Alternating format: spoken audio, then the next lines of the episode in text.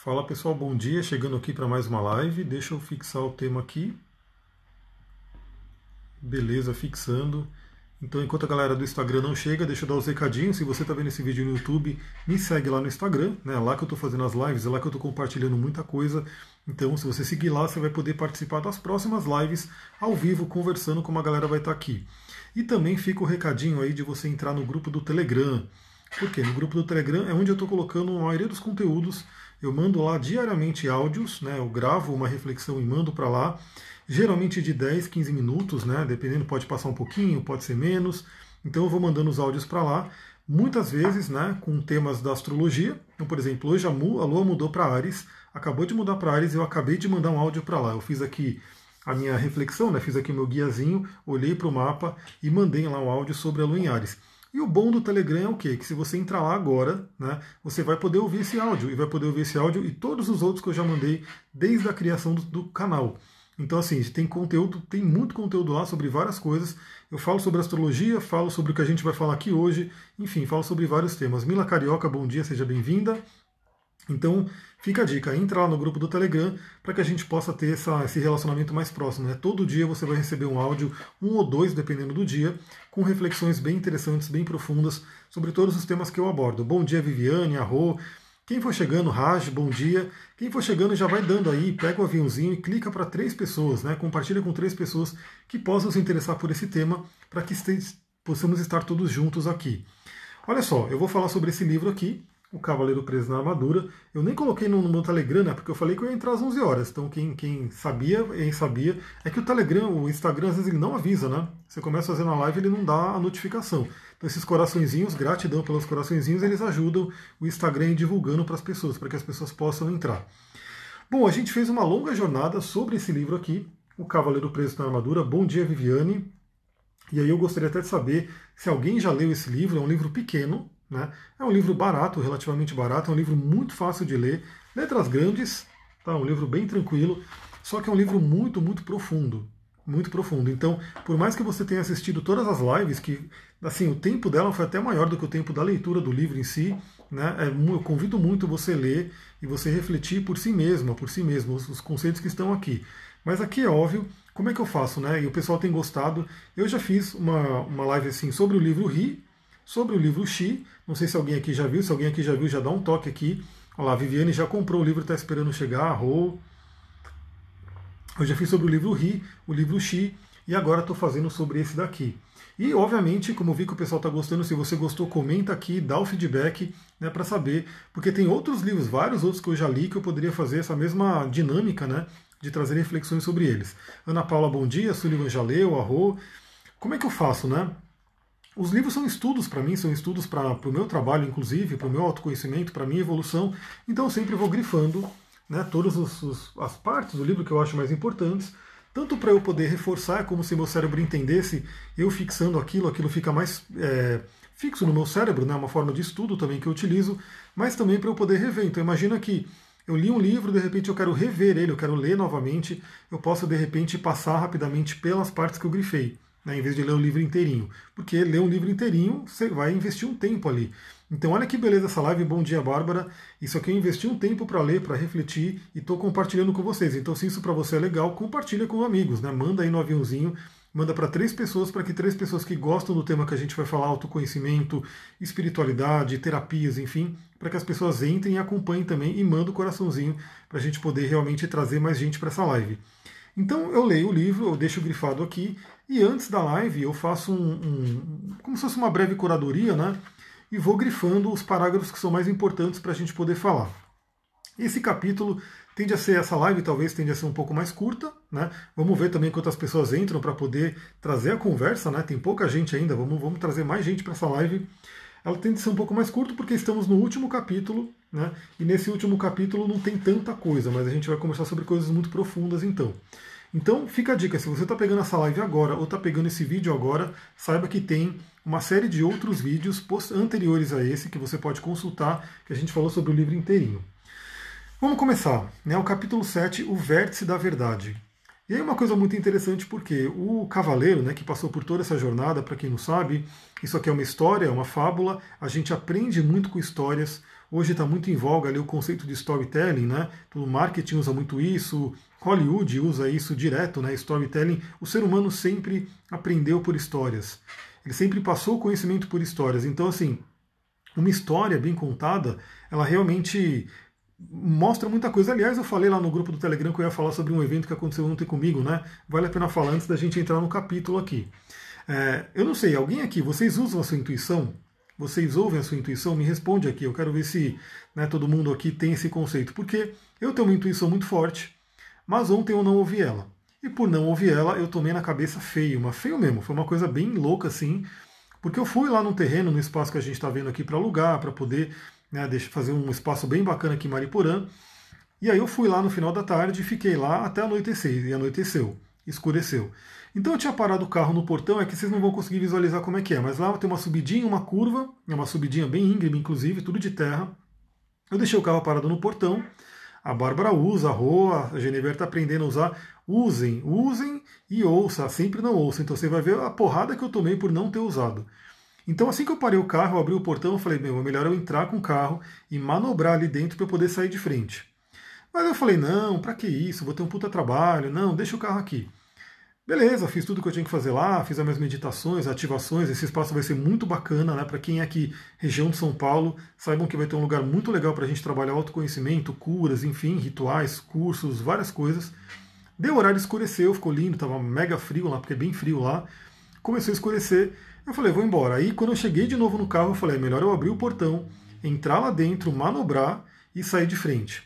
Aí novamente veio aquele diabinho ali e falou, não, não, sai assim mesmo, sai de ré. Né? E aí, assim, é que vocês não conhecem o lugar para vocês visualizarem, mas estava à noite, escurão, né? E eu fui inventar de sair de ré, descer de ré, né? Uma descida, é um, lugar bem doido. Eu vou ter que arrumar aquilo ali, inclusive, né? Até falei para Sullivan que nota mental tem que dar um tapa ali naquela entradinha, né? Não vejo a hora de conhecer a Genevieve, é muito legal ali, mas é assim, é uma subida, um subidão de terra com uma curva, uma curva bem forte. Então tem que ter uma certa habilidade, principalmente para carro de passeio, né? Que não é carro de jeep, essas coisas.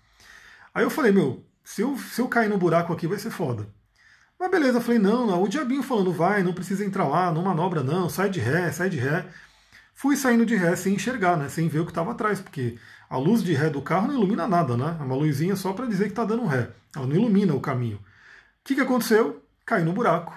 Né? Caí no buraco lindamente, o carro ficou preso, ele ficou literalmente dependurado né? Era um valetão, o carro ficou preso assim num, como se fosse bambo mesmo, né? Uma roda do carro ficou para cima no ar, a outra roda do carro ficou ali enfiada num buraco e pronto, o carro ficou ali preso no lugar. Aí eu falei, fodeu, fodeu, né? Porque eu tentei acelerar o carro, o carro só patinava, o carro estava muito preso. À noite, escuro, né? Só eu ali, eu falei, como é que eu faço agora? Aí Marte Escorpião, né? Eu tenho Marte Escorpião e fiquei, eu vou tirar esse carro daí, vou dar um jeito comecei, eu tive que usar minha mão de pá. Ficou até meio vermelhada a mão, porque eu tive que usar de pá. Né? Eu olhei o que estava acontecendo, iluminei ali embaixo.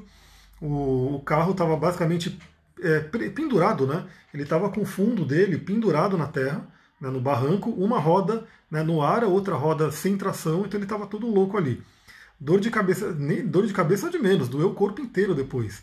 Porque eu falei, o que, que vou fazer agora? Estou fodido. É uma, uma, uma pirambeira, é um barranco, e o carro estava ali preso.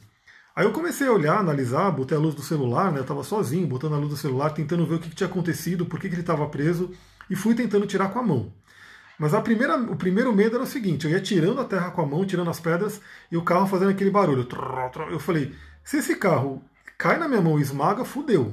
Fudeu, né? Porque é a minha ferramenta de trabalho, inclusive. Então, assim, que fosse uma apertadinha no dedão ali, já estava lascado. E eu estava literalmente isso, o carro estava na terra, no barranco, pendurado, eu ia tirando a terra, ele ia meio que se mexendo. E tinha um outro detalhe, eu falei, bom, eu estou aqui mexendo né, na terra, se esse carro resolve descer, fudeu também, porque ele vai descer sozinho o barranco, vai, enfim, se espatifar lá embaixo. Né, não tem ninguém lá dentro para brecar o carro. Eu fiquei numa situação assim que eu falei, meu Deus, o que, que eu faço? Né? E pedindo ajuda, né? Pedindo ajuda para a espiritualidade, dando uns tapas na cara por não ter ouvido a intuição. Porque se eu tivesse ouvido a intuição, eu tinha tido um trabalhinho maior, abrido o portão, entrado lá, manobrado, né, saído de frente ia ser suave. Mas eu não ouvi a intuição, tomei uma porrada na cara. E aí eu tentando tirar, não saía, fazia de tudo, o carro não saía. Eu estava sozinho, né? Então era assim, não tinha como mexer nele, estava muito complicado. No fim eu falei, eu vou ter que entrar lá dentro, tentar achar uma ferramenta, alguma coisa para poder facilitar eu tirar a terra, porque estava muito dura a terra ali para tirar com a mão, né? Imagina um carro, né, de, sei lá, uma tonelada pressionando aquela terra. Eu abri o portão, achei uma barra de ferro, né? E aí era eu iluminando com o celular e com a barra de ferro ali cutucando, tirando a terra. E cada vez que eu ia tirando a terra ali cutucando, o carro fazia um troc, troc, troc. Então eu tive que ter um, um, um feeling ali do, do tempo de conseguir saber o quanto de terra que eu tinha que tirar para que o carro não rolasse sozinho, não caísse sozinho e conseguisse sair com o carro. E aí eu fui tirando, fui mexendo, e aí eu fui colocando terra no outro pneu, enfim, toda uma técnica ali.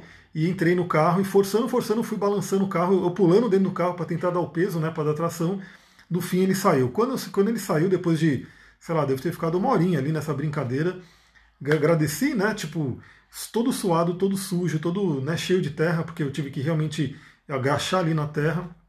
E fiquei a nota mental que eu falei: use a intuição, use a intuição. Se você não usa a intuição, a intuição é o nosso GPS. Né? Então foi incrível. Quando eu cheguei, né, a intuição já falou: entra com o carro para que você manobre. Né?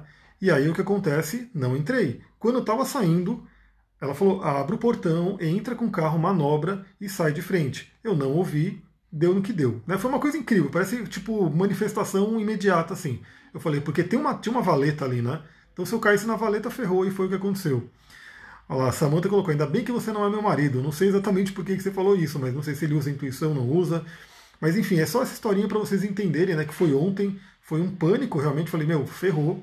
Aí no momento que eu consegui tirar, né? Que eu realmente tirei o carro, cheguei em casa, aí veio aquela dor no corpo inteiro, né? Porque vocês não têm noção da força que foi, de eu ter que ficar barra, batendo com a, com a barra de ferro para tentar tirar as pedras que estavam embaixo de um carro. Né? O carro colocando todo o peso dele ali. Fora a tensão, que o corpo fica todo rígido, depois que passou a adrenalina, aí vem a dor. Mas enfim, usem a intuição. Agora vamos lá, isso aqui foi tipo storytelling, né? As histórias são bem legais, né? Porque a gente aprende com a história um do outro. Então qual é a, o tema dessa história rápida que eu dei para vocês? Use a intuição. Tem gente aqui que falou que não usa, não ouve a intuição. Então quando você não ouve a intuição, geralmente você vai se dar mal. Como eu, dei, eu, me dei, eu me dei muito mal, vocês não têm noção. Porque naquele momento eu falei, o que, que vai acontecer? Né? Chegou um momento que eu pensei em desistir, falei, meu, eu vou embora aqui a pé, deixa o carro aí mesmo, porque além de tudo estava escuro. Além de tudo estava escuro, não tinha como né, enxergar as coisas que estavam acontecendo. No fim, tudo deu, tudo deu certo, mas né, ficou aquele grande aprendizado de se a intuição falar alguma coisa, faça. Né? Não deixa de fazer, seja por preguiça, seja por qualquer coisa, porque a gente se dá mal. Agora sim, vamos lá, né? Bom, o cavaleiro ele tinha lá, ele tinha armadura, né, uma historinha, uma fábula também que se passa na Idade Média, né, é um cavaleiro que entra, né, ele tem uma armadura, ele é um grande guerreiro, né, que salva a princesa, aquela coisa toda. Só que ele começa a ter uma crise no casamento, a esposa e o filho dele não conseguem mais ter conexão com ele porque ele não consegue tirar a armadura. E aí o que acontece? O, o ele tenta, né, ele falou, agora bateu o desespero nele, eu preciso tirar essa armadura. Mas aí o que acontece? Quando ele tenta tirar a armadura, ele não consegue. E aí ele tem que entrar numa jornada, né? Que aí tem toda a explicação. Aí você vão para os outros vídeos, que tá bem bacana, né? Você pode aprender muito nessas lives. Faz aí uma maratona de fim de semana, assiste todas elas. Depois eu vou compartilhar tudo bonitinho para vocês entenderem toda a sequência. Então, ele foi, né? Ele foi para uma floresta para encontrar o Merlin para poder conseguir tirar a armadura. Então ele vai passando por uma série de aventuras ali, entrando nos castelos, entrou no castelo do medo, entrou no castelo da conhecimento, e assim por diante Aí a gente terminou a última live ele falando, né? Ele sabia que nada poderia detê-lo agora. Por quê? Porque ele venceu o dragão do medo e da dúvida. Esse dragão do medo e da dúvida está dentro da gente. Né? É aquela coisa que impede a gente de ir em frente.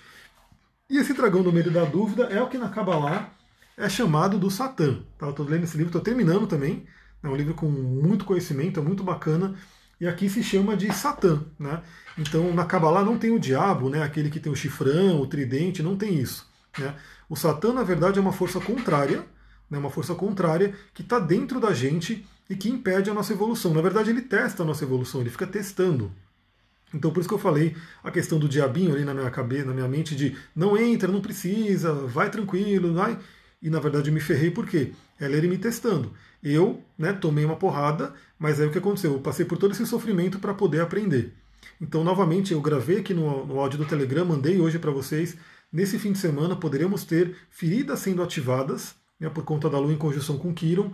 E é aquela coisa, né? Se vier uma ferida, se vier uma situação, saiba que é para o seu aprendizado. Né? Então isso é uma coisa muito importante, porque quando você tem essa consciência, é muito diferente, porque não importa o que aconteça com a gente. Isso é uma coisa que também muitos mestres, santos e pessoal tudo fala, né? Não importa o que acontece com a gente, o que importa é como a gente age, como a gente interpreta o que aconteceu com a gente. Então, às vezes, uma coisa que é muito ruim, se você souber interpretar aquilo, se você souber aproveitar aquela mensagem, você consegue tirar muito proveito dela. Em contrapartida, se a pessoa não quiser, ela realmente vai ficar só com a dor. Né? Isso é uma coisa muito importante. A Pamela falou: minhas feridas já são ativadas naturalmente. Imagina no fim de semana. Então, isso que eu falei, cada um, de acordo com o seu mapa e de acordo com o seu momento de vida, pode sentir mais ou sentir menos. Mas a grande questão é: o conhecimento eu dei, eu mandei lá para o Telegram. Aí você já tendo isso na mente, você pode escolher entre agir proativamente e reagir. A reatividade é algo que o Satã traz para nós, segundo a Kabbalah, porque a reatividade vem do ego. Então, por exemplo, teremos uma lua em Ares, né? a possibilidade de briga, de raivas e de agressividade é muito, muito alta nesse fim de semana. Mas é aquela coisa, você pode usar a energia de Ares para briga, para agressividade, gratidão pelos coraçõezinhos, né? e gratidão para quem manda no, no, no, aviãozinho aí e chama aquele amigo, aquela amiga que gosta do tema, para ele poder participar aqui é sempre bom chegar gente nova, né? Então já agradeço aí de antemão para quem faz isso. Então essa energia de Ares ela pode ser mal utilizada se ela for utilizada de forma reativa para briga, ou ela pode ser muito bem utilizada se você utilizar para conquistar os seus objetivos, para ter aquela vitalidade do elemento fogo que eu falei no áudio.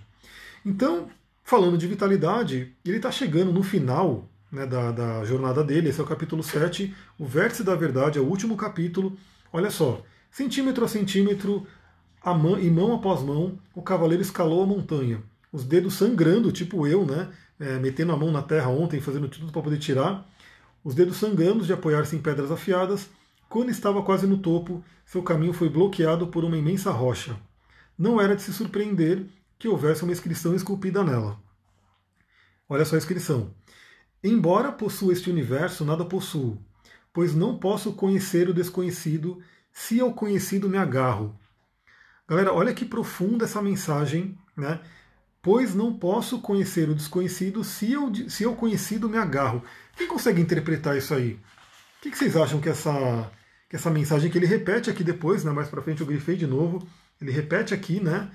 Pois não posso conhecer o desconhecido se ao conhecido me agarro. Quem poderia dizer aí o que, que a gente pode aprender com isso? Eu já vou trazer uma dica astrológica, né? Essa frase tem muito a ver com o eixo touro-escorpião. Né, esse eixo touro-escorpião e casa 2 e casa 8. Por quê? É, quando a gente fala de touro, a gente fala da materialidade, a gente fala dos cinco sentidos, né, que é aquilo que você pode pegar, é aquilo que você enxerga com seus olhos, é aquilo que você ouve e assim por diante.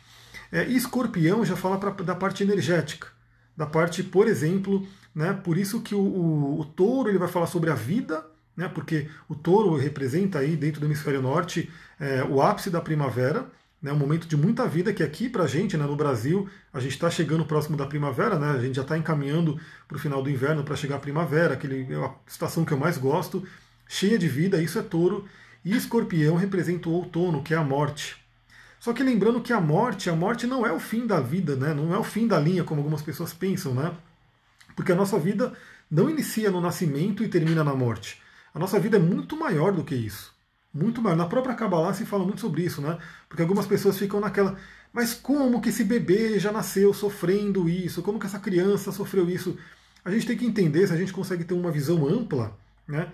Que aquela criança, ela, ela, não, ela não é só aquela criança que nasceu em um ano e aquelas crianças que de repente já nascem com algum problema. Ela tem um histórico inteiro. Aquela alma, ela passou por muitas encarnações e ela traz coisas de outras encarnações. Só que nessa nossa faixa de tempo, né, que a gente vive aqui na encarnação, temos aí o que a gente conhece como nascimento, como vida, e a morte seria o fim, colocando entre aspas, e aí a gente não sabe o que acontece depois. Quem não tem espiritualidade. Né, para quem vive uma espiritualidade sabe que não é o fim, né, que a gente vai para outros planos. Os nativo-americanos índios já têm essa consciência faz tempo. Né, eles trabalham com o conceito da boa estrada vermelha e a boa estrada azul. A boa estrada vermelha é a gente aqui na encarnação, a boa estrada azul é a gente no plano espiritual. Então, se você Vou colocar aqui, ó, se você é, se, se ao conhecido você se agarra, se você agarra ao conhecido, se você se apega ao mundo da matéria, ao mundo físico, você não consegue conhecer o desconhecido. Olha só que forte. E essa mensagem ela vem muito para a galera que é muito materialista, aquela galera que fica esperando ter um estudo científico que prove que um cristal funcione, um estudo científico que prove que floral funcione, um estudo científico que prove que, prove que determinada terapia funcione. Ou seja, é uma pessoa que depende do mundo físico, do mundo da matéria, do mundo observável.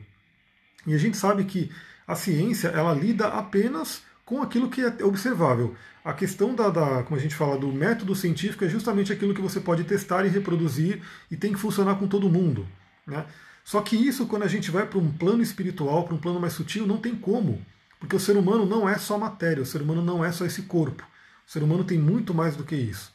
Só que se a pessoa se apega somente ao corpo, se ela quer que tenha um método científico que prove né, que aquilo que funcionou para um vai funcionar para todo mundo, né, e vai funcionar todas as vezes daquela mesma forma, aquilo não vai acontecer. Por exemplo, eu acompanho um podcast chamado Naruhodo, né, que eles são extremamente cientistas, né, eles criticam um monte de coisa. Eu acompanho porque é bem legal, né? Eu também aprendo muita coisa ali. Eu tenho meu olhar sempre, eu faço sempre o meu filtro, né? Eu sigo aquilo que o Buda sempre ensinou. Eu ouço alguma coisa e filtro aquilo que é importante para mim, aquilo que não é, beleza. Mas eles estavam falando sobre um, aquele estudo, né? Que até a Sullivan já falou em lives sobre, a gente vai falar sobre isso amanhã, que a Amy Cuddy, né, que é uma cientista, que ela fez uma pesquisa toda falando né, que se você fica na posição da Mulher Maravilha, você se sente poderosa e você cria um poder. Né? Então, mas o que acontece? O que, que eles criticaram ali, que eles colocaram no podcast deles? Que ela fez esse estudo, um estudo que não foi tão profundo, né? então tinha um determinado número de pessoas, e que ela começou a divulgar isso, e divulga até hoje, é uma das palestras do TED mais assistidas, assim por diante. Na verdade, esse conceito não é novo, a PNL já fala sobre isso faz tempo. A gente, se a gente estudar a humanidade, se você pegar, por exemplo, aquela dança raca, quem conhece aqui a dança raca dos aborígenes né, da Austrália, que inclusive o pessoal esqueci o nome daquele jogo rugby, rugby. Tem aquele time de rugby da Nova Zelândia que eles fazem a dança haka. A dança haka é uma dança de guerra. O que, que eles estão fazendo ali? Eles estão fazendo, trabalhando a fisiologia para trabalhar propriamente e para trabalhar a mente do aniversário, adversário. E você tem num, documentário que fala sobre esse time de rugby, né? Acho que é o All Blacks, o nome deles, que fala que o adversário, quando vê o time deles fazendo a raca, parece que o, parece que o jogador está crescendo, está ficando enorme. Né? Por quê? Porque a pessoa se sente assim, aquele jogador que está fazendo a dança raca, e quem está do outro lado vendo se sente intimidado. Então a percepção é aquela. Por mais que não tenha uma câmera filmando e falando que o, o, o jogador está crescendo mesmo, que nem ele comeu, comeu o cogumelinho do mar e cresceu, e o outro está ficando pequeno. Não, mas a percepção é essa. Então eles criticaram ali porque tiveram esse estudo da Amy Cuddy, ela divulgou demais, enfim, todo mundo ficou conhecido. Só que alguns outros cientistas pegaram aquele mesmo estudo dela, replicaram com mais pessoas e disse que não é assim, que não funciona e blá blá blá blá. Né? Então aquela coisa toda, a pessoa está presa nisso. Está presa nisso. O que, que, eu digo é o seguinte, o que a Cabala diz também. Né? Você não precisa acreditar em nenhuma palavra que eu digo, simplesmente teste. Né? E se você fizer a posição da Mulher Maravilha e se sentir bem, se sentir poderosa, ótimo. Não tem que ter um cientista, um grupo de cientistas testando para saber se funciona ou não. Né? Testa na sua vida, a gente não depende né, de outras pessoas para poder saber o que é bom para a gente. Isso é uma coisa muito importante. Então, essa frase aqui, você nunca vai conhecer o desconhecido se você ficar agarrado ao conhecido. Então, ela, abre, abre, reflexão para muita coisa. Primeiro, assim, é sair da zona de conforto, como comentaram aqui. Né? Então, você realmente tem que enfrentar, como aquela frase do Joseph Campbell, né? na caverna escura que você tem medo de entrar, guarda os tesouros que você mais precisa, que mais procura, e a caverna escura é o desconhecido, e se você ficar ali na luz do dia, falar, não, eu quero ficar aqui porque eu enxergo tudo, você não vai entrar na caverna e você não vai entender o que tem ali, você não vai conseguir descobrir coisas novas. E assim pela vida inteira. Mas o que eu quero trazer aqui é muito isso, né? As pessoas que têm essa resistência com a espiritualidade, a pessoa que tem resistência com a parte vibracional, né, que critica, sempre critica, ah, porque isso não funciona, porque isso não funciona. Gente, se ajuda tanta gente, né, se ajuda tanta gente, como é que não funciona? Simplesmente testa, se para você não funcionar, beleza. Mas tome um cuidado para que o seu próprio filtro de percepção né, não bloqueie o funcionamento. Ó, a Maria colocou, para mim funciona assim, exatamente. Então, assim, se você não testar, não tem como você dizer, não tem que, você não depende de alguém comprovando algo para que aquilo funcione. Testa na sua vida. Né? Teste com responsabilidade, obviamente. Você vai sempre ter o seu filtro, a sua responsabilidade, mas testa. Se não funcionar, beleza. Aí você fala, isso aqui não funcionou para mim, eu vou para outro. Né? Porque até no mundo das terapias a gente sabe que cada pessoa lida melhor com determinada terapia. Tem gente que gosta de um tema, tem gente que gosta de outro, e tudo funciona, né? cada um para cada um funciona de uma forma né? que tem mais uma ressonância, né? tem uma vibração. Agora, se você ficar esperando alguém provar, alguém, se você ficar esperando a OMS liberar alguma coisa, enfim, você vai ficar preso, agarrada no conhecido, né? E não vai chegar no desconhecido. O desconhecido é lindo. O Einstein, que foi um grande cientista, temos muitos cientistas maravilhosos, né, que realmente quebram o padrão. Justamente o cerne da ciência é a dúvida, ele duvida. Então, mas antes de falar que não funciona, deixa eu entender, né, deixa, deixa eu acreditar que funciona e testar. E, e saber que realmente assim, tudo pode ser quebrado, tudo pode ser mudado.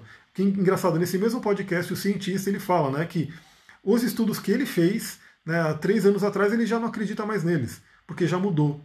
Então, o que a ciência diz hoje que não é possível, né, por conta dos equipamentos que a gente tem, daqui a 3, 4, 5 anos, 10 anos vai ser muito possível. Isso é uma coisa fácil de entender. É só você observar a tecnologia. A tecnologia que a gente tem hoje, alguns anos atrás, era impossível. Né? Eu né, sou da época que o celular estava sendo lançado e era aquele celular feinho da Nokia, né, com aquela tela, sei lá, aquela tela que não tinha cor, nada. Era uma coisa inadmissível a gente ver um vídeo desse que a gente está vendo aqui no celular naquela época. E passou o quê? 5, 10 anos, e hoje todo mundo né, tá vendo aí, está podendo ver vídeos e vídeos em alta definição, tudo maravilhoso, porque a tecnologia foi evoluindo. Antigamente era impossível, hoje já é possível. E assim vai né, surgindo a nossa evolução. Outra coisa aqui, né? Isso aqui é muito importante. Isso aqui é realmente uma coisa para todo mundo viver. O Ho'oponopono fala muito sobre isso. E olha, quando uma coisa é sabedoria, e por que, que eu gosto de ir para vários conhecimentos? Que eu falo que é a, a mitologia, a religião comparada. Eu não sigo nenhuma religião, mas eu sou extremamente espiritualista. Né? Então, como eu falei no, no áudio que eu mandei no Telegram, eu tenho uma predominância do elemento água, né? tenho muita coisa da espiritualidade. Então, o que acontece? Eu pesquiso, estudo várias religiões, várias tradições, várias mitologias, e você consegue começa a perceber um padrão que aquilo que tem uma coisa que se repete muito em várias filosofias. Então, se uma coisa se repete muito em filosofias diferentes, né, significa que ela deve ter um bom fundo de verdade. Né? E olha isso daqui, que o próprio Ho'oponopono, como eu falei, eu estou me aprofundando, estou fazendo um curso avançado, trazendo muitas outras coisas para a gente ver no curso de cristais. Olha o que isso daqui faz, o Ho'oponopono fala sobre isso, e olha o que ele diz aqui no livro. Olha só, naquele instante, aceitou plena responsabilidade por sua vida, pela influência que as pessoas tiveram sobre ela e pelos acontecimentos que a tinham modelado. Daquele momento em diante, não mais culparia ninguém, ou qualquer coisa fora dele, por seus erros e infortúnios. O reconhecimento de que ele era a causa, não o efeito, lhe deu um novo sentido de poder. Agora não tinha mais medo. Isso aqui é praticamente aquela palavra muito conhecida também quando eu falo de Saturno, o mundo do coaching fala muito sobre isso, o Ho'oponopono fala muito sobre isso, a Kabbalah fala muito sobre isso, que é o seguinte, autorresponsabilidade. As leis herméticas falam sobre isso. O que, que é a lei do mentalismo? Quem aqui conhece as leis herméticas, né, para poder colocar quais são as leis? Mas a lei do mentalismo diz que a mente cria. Né? A gente cria o um mundo com a nossa mente. E se a gente cria o um mundo com a nossa mente, tudo que a gente experimenta né, tem a ver com aquilo que a gente está criando. Né? Deixa eu ver o Thiago colocou aqui, passei boa parte da minha vida desafiando a espiritualidade, até que esse me desafiou. Que você que tem os planetas lá na casa 7, né? Que eu respondi ontem na live, não sei se você estava, mas a casa, casa 7 não, casa 12, né? Acho que são cinco planetas na casa 12, ou sete planetas, não sei, mas a casa 12 fala muito sobre isso. Então, autorresponsabilidade, a mente cria. Então, se a lei do mentalismo diz que nós criamos a realidade, a mente cria tudo, né, o que acontece? tudo o que você experimenta na sua vida é uma criação da sua mente. Então, não tem sentido você, de repente, jogar a culpa no outro, né? ou no universo, ou na política, ou em que quer que seja, porque, queira ou não, de alguma forma, a sua mente, aquela mente que não é só o que você pensa, é uma mente que inclui o inconsciente, né? está criando aquilo. Tanto que o, o Dr. Len no Ho'oponopono, ele sempre fala, né? Sempre que você vê um problema, sempre, você tomou contato com um problema, é a sua responsabilidade purificar. Purificar no Ho'oponopono é o quê? É você limpar as memórias, limpar os dados. A pedrinha voou aqui, né? A Sodalita que está sempre me acompanhando nos estudos. Purificar é você limpar as memórias, limpar os dados. E o Dr. Lane tem uma frase que é muito interessante que ele fala: Você já reparou que sempre que você vê um problema, que você tem um problema, você está lá? Né? Não tem jeito. Então, assim, e se você está lá, significa que você faz parte daquilo. Então, quando a gente se purifica, a gente acaba purificando o problema também. Então, por isso que aqui ele aprendeu, né? ele subiu a montanha. A montanha sempre é um simbolismo de espiritualidade. Para quem tem pouco elemento ar no mapa natal, eu sempre recomendo suba montanhas, faça pranayamas lá, respire. Né? Deixa eu ver, você acha que o inconsciente coletivo está vindo a ser consciente coletivo? Eu acho que assim, sempre tem uma parte inconsciente, né? Mas cada vez mais pessoas estão despertando, né? Então, despertar realmente ajuda você a iluminar todo o inconsciente. Né? E o inconsciente coletivo é um conceito bem amplo que a gente poderia fazer uma live inteira só sobre ele, mas ele guarda como se fosse todos os registros da humanidade, é uma coisa muito profunda, né? Então eu sempre recomendo as pessoas subirem a montanha, contemplarem lá de cima, fazendo respirações profundas né, para trazer o elemento ar. E a montanha sempre representa essa coisa da ligação do céu e da terra, da espiritualidade. Não é à toa que também em todas as tradições temos montanhas sagradas, né? Na Índia, no Japão, enfim, até no Brasil, temos sempre aqueles picos, aqueles lugares altos são considerados sagrados. Na tradição indígena, tem um ritual chamado Busca da Visão. A busca da visão é o quê? Quando a pessoa quer saber o propósito dela, quando a pessoa precisa de uma resposta da espiritualidade, ela sobe sozinha até o topo de uma montanha e ela fica três dias ali, três ou quatro dias, jejuando e orando no topo da montanha. Então, jejum né, e oração. E ela recebe a visão. Ela recebe aquilo que a espiritualidade, que a divindade, que Deus, que o grande espírito, enfim, aquilo que você prefira chamar, quer trazer para ela. Olha como a montanha é sagrada. Então, quando ele termina essa jornada dele subindo a montanha, significa que ele está se conectando com a espiritualidade, com o nosso chakra coronário, com o meio do céu no mapa natal, enfim, é realmente o topo. Olha só que interessante, que é justamente aquilo que eu falei. Sabendo que estava unindo tanto ao céu quanto à terra.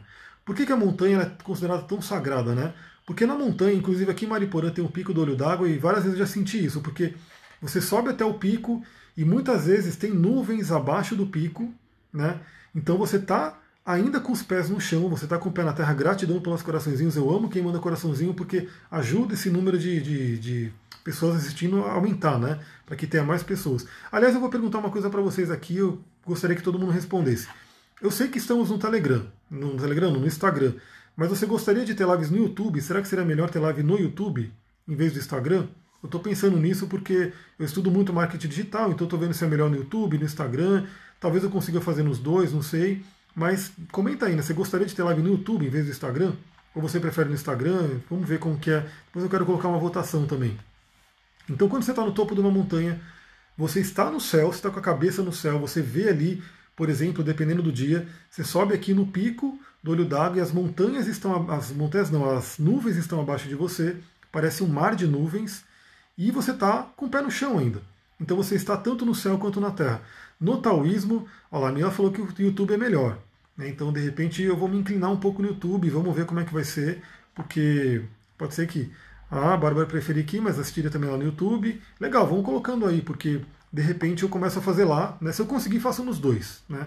Faço nos dois canais, mas de repente, se eu tiver que priorizar um, eu quero saber a questão de você. Olha lá, no YouTube, assim, ajudamos o projeto com Superchat. Arro!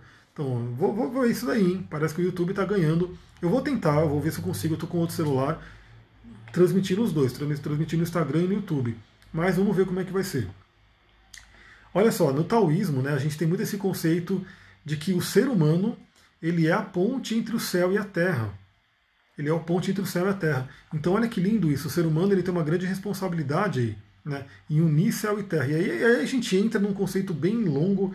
Tem um livro que eu acabei de terminar de ler, que é do Alexander Lowen, Espiritualidade do Corpo, porque o Tantra trabalha muito isso, né, o corpo como algo espiritual, mas muitas religiões colocaram o corpo como algo da matéria, algo com menos valor, algo que é sujo, algo que, enfim. Mas não, né? Porque o corpo ele permite a gente unir o céu e a terra. O corpo representa a terra, né? e a cabeça representa o céu. Então, assim, ambos são importantes. O corpo fala sobre o nosso inconsciente também. Tudo que é inconsciente se manifesta no corpo. Então, a cabeça aqui, né, o ego, que é aquela coisa que é só o que na Kabbalah se chama do 1%. Né, e tem todos os outros 99%.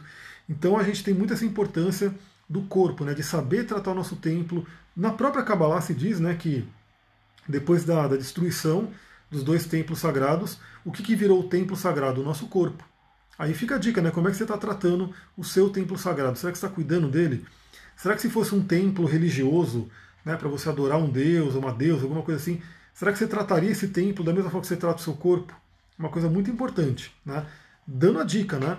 Se você entra num templo sagrado, que talvez para você possa ser uma igreja, possa ser uma sinagoga, uma mesquita, um, sei lá, um terreiro, qualquer coisa que você considere sagrado, será que você colocaria um lixo ali, jogaria um lixo no chão? Será que você usaria coisas de má qualidade? Então, o que você coloca para dentro do seu corpo? Isso é uma coisa muito importante.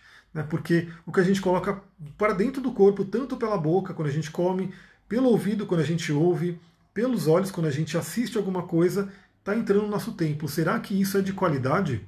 Né? Será que é uma coisa bacana? Fica aí a reflexão. Olha só, continuando aqui.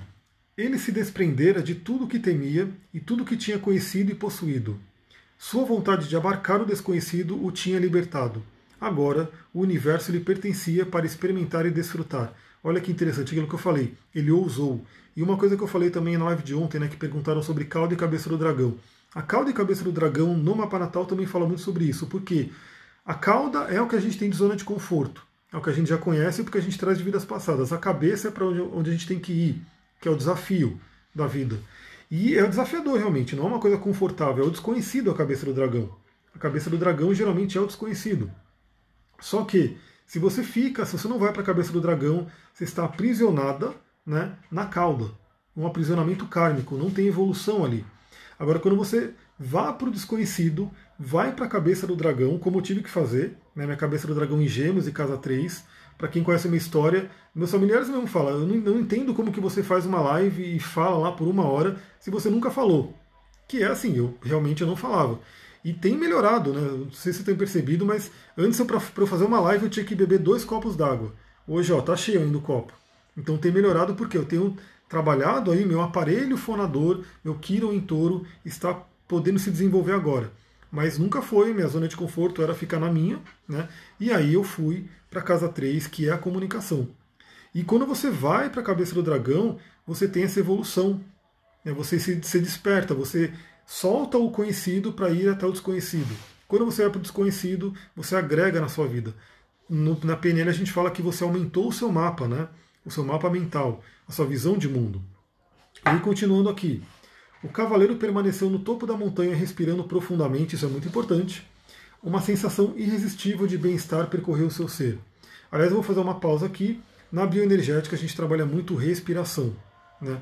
Então você tem que ter uma respiração consciente, aprender a respirar. Né? Aquela respiração completa que preenche o seu, o seu pulmão inteiro né? A maioria das pessoas não preenche o pulmão inteiro, respira só com a porção de cima do pulmão, que é menor. Né? Imagina o seu pulmão como um cone, e as pessoas geralmente respiram com a parte superior, que ela é menor, ou seja, está mandando menos oxigênio para o corpo. Então, na bioenergética, a primeira coisa que a gente foca é a respiração, você respirar bem, aprender a respirar. Só que geralmente o corpo não respira bem, por quê? Por conta das couraças, das tensões. Então, obviamente, o cavaleiro com aquela armadura inteira tinha desaprendido a respirar. E aqui ele já começou a respirar mais profundamente, porque ele começou, lembra que na jornada inteira ele foi tirando os pedaços da armadura, foi começando a se libertar. E aí, continuando aqui. Ele foi ficando atordoado com o encantamento de ver, ouvir e sentir o universo que o circundava inteiro. Olha que interessante, quando você tira suas couraças, você vê um novo mundo. Um novo mundo que eu não vou conseguir mostrar, mas o livro que está aqui embaixo, aqui ó, apoiando o celular, né, é o livro do Eckhart Tolle, Um Novo Mundo, que depois eu quero fazer algumas lives sobre ele também, porque ele é maravilhoso, ele traz muitos, muitos insights. Esse novo mundo é o quê? Quando você desperta, quando você tira as couraças, couraças oculares, couraças aqui na região da cervical, couraças no peito, couraças na, na parte da, da, da pelve, enfim, você se liberta dessas cintas, né, dessa armadura, e você vê e sente um novo mundo. Você tem contato realmente com uma realidade diferente. Porque é óbvio, né? Quem está muito preso né, não sabe que é a realidade. É até mais ou menos como um mito da caverna de Platão, né? Que quem está dentro da caverna e está preso ali dentro da caverna e está vendo o mundo somente com sombras, né? Só tem aquela visão de mundo. E quando alguém sai da caverna e fala, galera, tem uma coisa totalmente diferente ali, o mundo é totalmente, é muito mais do que a gente está vendo aqui na sombra. E ele volta, a pessoa que não tirou a armadura ainda, a pessoa que não tirou a couraça, ela fala: Você está doido, né? não, não tem nada a ver isso. E aí a pessoa realmente escolhe ficar presa ali, mas quem se liberta encontra um mundo novo. Continuando aqui. Antes, o medo do desconhecido embotara seus, seus sentidos, mas agora ele era capaz de experimentar tudo com uma clareza de tirar o fôlego. O calor do sol da tarde, a melodia da gentil brisa da montanha e a beleza dos contornos e cores da natureza, que pintavam a paisagem tão longe quanto seus olhos podiam ver. Encheram o cavaleiro de um prazer indescritível. Seu coração transbordava de amor, por si mesmo, por Juliet e Christopher, que era a esposa e filho dele, por Merlin, por Esquilo e por Rebeca, pela vida e por esse mundo inteiro e maravilhoso.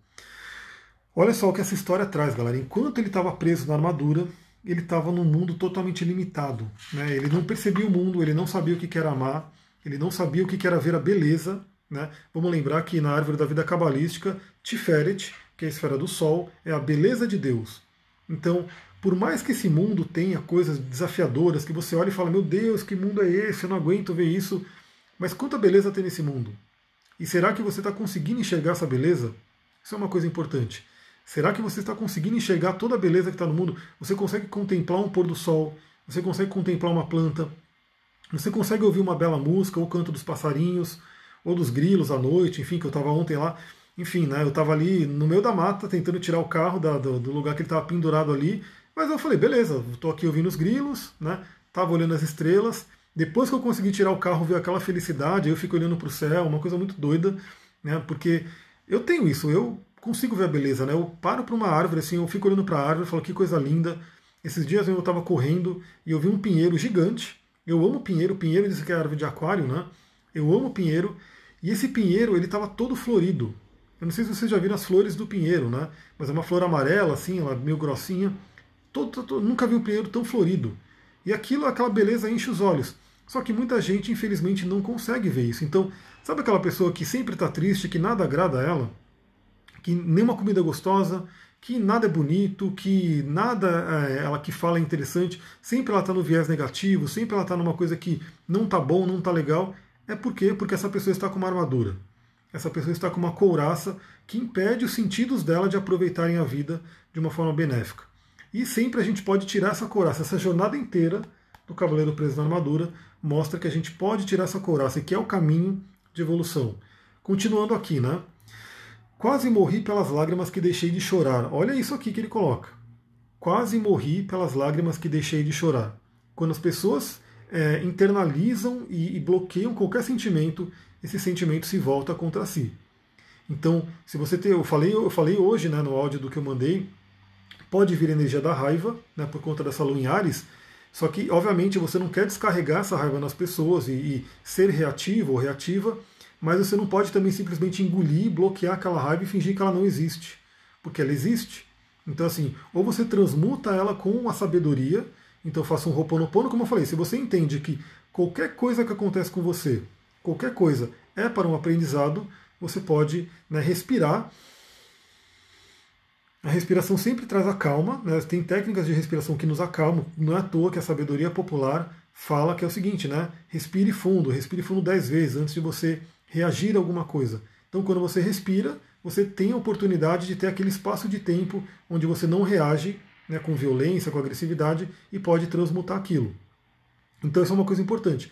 Também, né, para quem tem muito desafio, que tem muita raiva guardada, a bioenergética ensina vários exercícios para que você descarregue né, essa energia da raiva, e eu já falei sobre, sobre isso em várias lives aqui, né, inclusive sobre esse livro.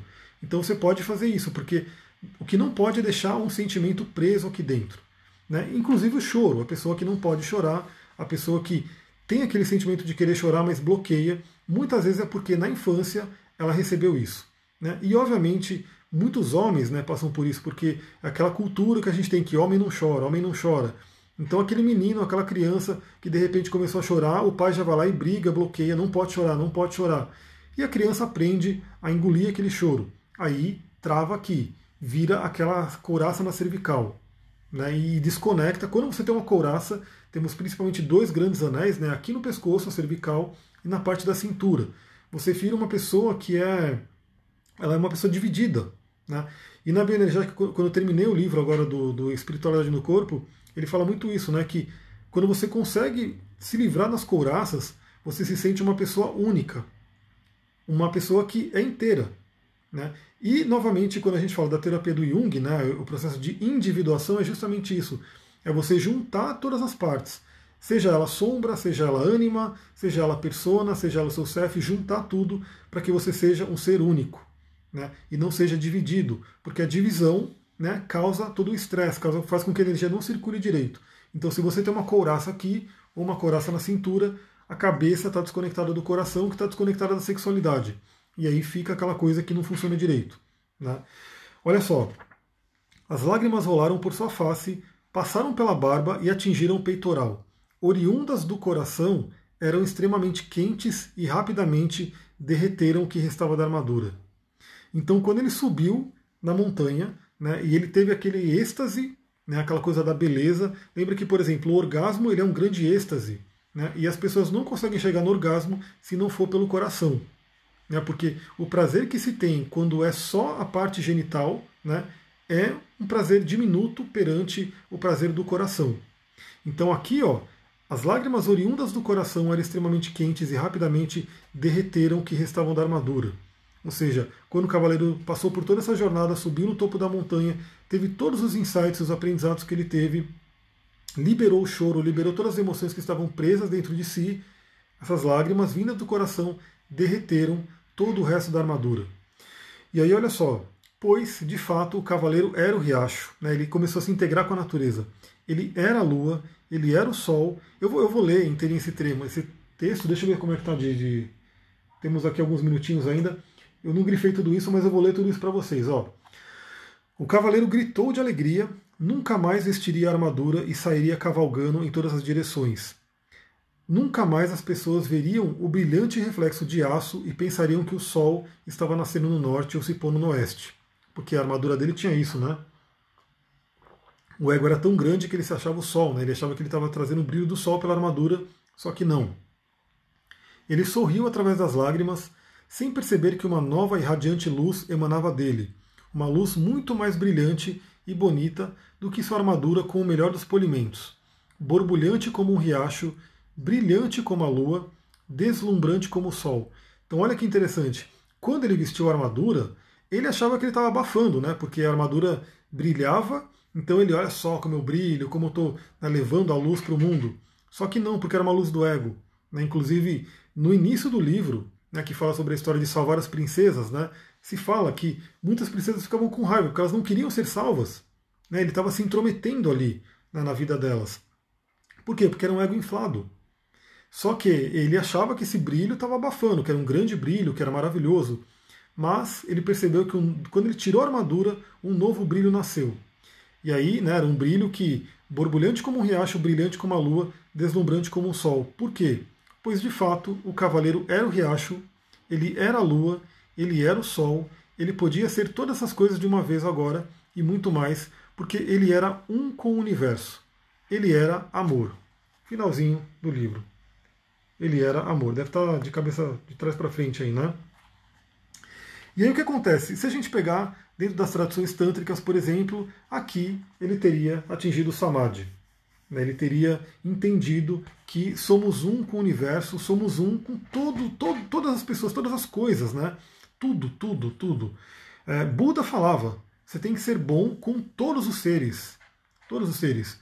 Então, o que, que significa isso? Que quando você. Isso é a casa 12 na astrologia, né? Todo mundo gosta aqui de astrologia. Todo mundo gosta de astrologia, eu sempre falo sobre isso. Casa 12, por que, que ela é muitas vezes tão complicada para quem de repente tem que passar por um momento de casa 12? Porque ela é essa dissolução do ego. Então imagina que quando você entra na casa 12, você caiu no mar, no oceano, e se você tem uma armadura, aquele, aquela água do oceano vai começar a corroer aquela armadura. E você se vê sem o ego.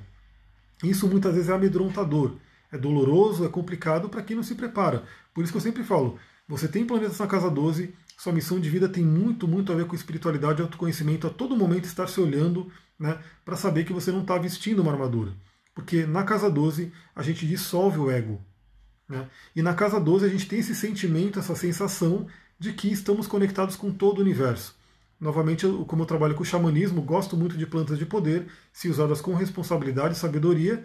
A ayahuasca, né, algumas pessoas conhecem aqui, é muito, muito comum, que eu mais reparei em todos os rituais que eu fui, em vários lugares. Sempre no final, a galera começa a relatar o que aconteceu. É né? uma jornada. A ayahuasca é uma jornada. Na ayahuasca você vive isso daqui tipo em uma noite. Né? Claro que às vezes tem, tem tanta coisa para se trabalhar que você precisa de um tempo para elaborar isso. Mas a ayahuasca é uma grande jornada. Então, imagine que a pessoa ficou ali seis horas, né, numa jornada de ayahuasca, enfim, aprendendo um monte de coisa. E a grande maioria das pessoas volta e começa a relatar como é que foi a jornada dela, como é que ela, o que ela aprendeu. E muitas e muitas pessoas descrevem exatamente isso.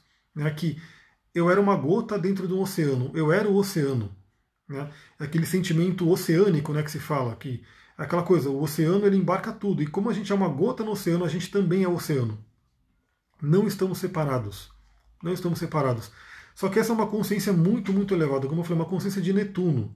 Netuno, né, Urano, Netuno e Plutão são planetas transpessoais, por isso que eles não são interpretados por signo, né, eles são interpretados pela casa e pelos aspectos que eles fazem, porque por signo é muito parecido para todo mundo. Né? Então Urano fica 7 anos em um signo, Netuno fica 14, Plutão pode ficar até 20. Então, assim, eles demoram muito para ficar no signo, então eles, eles têm uma coisa mais coletiva, mas eles afetam a gente por causa e aspecto. Mas por quê? Porque essas energias transpessoais, Netuno, Urano, Plutão, são energias que são muito sutis.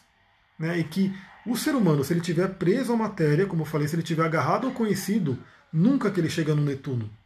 Nunca que ele chega, porque o ego hoje, que a ciência pode medir, né, é, é isso, somos separados. Eu sou um corpo, você é um corpo, a outra pessoa é um corpo, o Duque que está ali deitado ele é um corpo, né, esse computador é um objeto.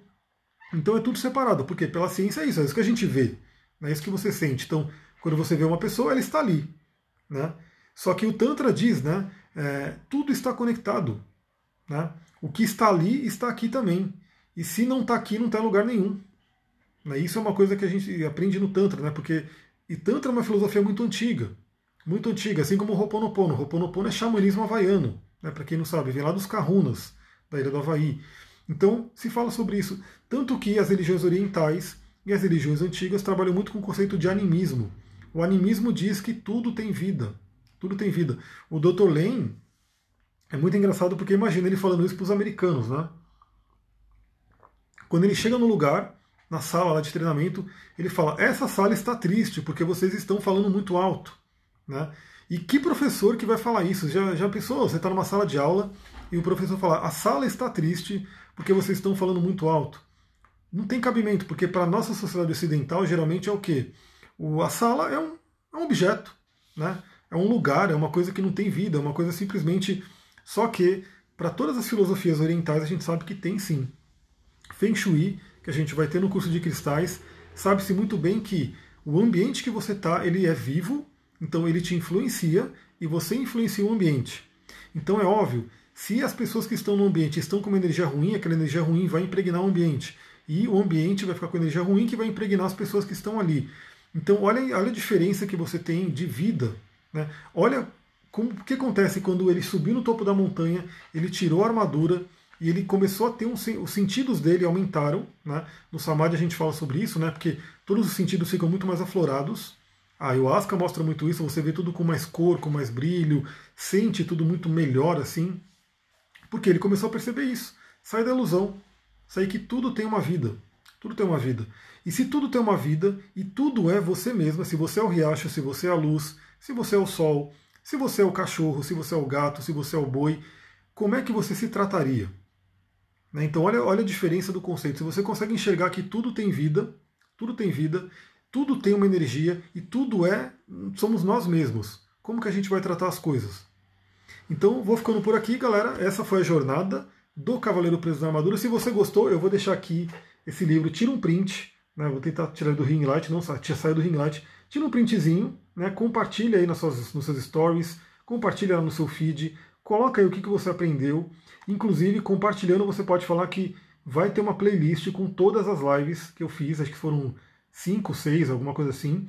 Vai estar tudo ali. Então aproveita, tira esse print, arro, e aí você compartilha ali para que mais pessoas tenham contato com tudo aquilo que a gente conversou. E se vocês gostaram dessa live de livro, eu já vi que muita gente gostou, mas né, coloca ali, eu coloquei uma caixinha. Fica a dica, eu estou sempre colocando coisas nos stories, sempre. Aliás, essa semana eu coloquei uma promoção nos stories. Né, então quem viu, viu, quem não viu, ela já deve ter saído. Então fica de olho nos stories.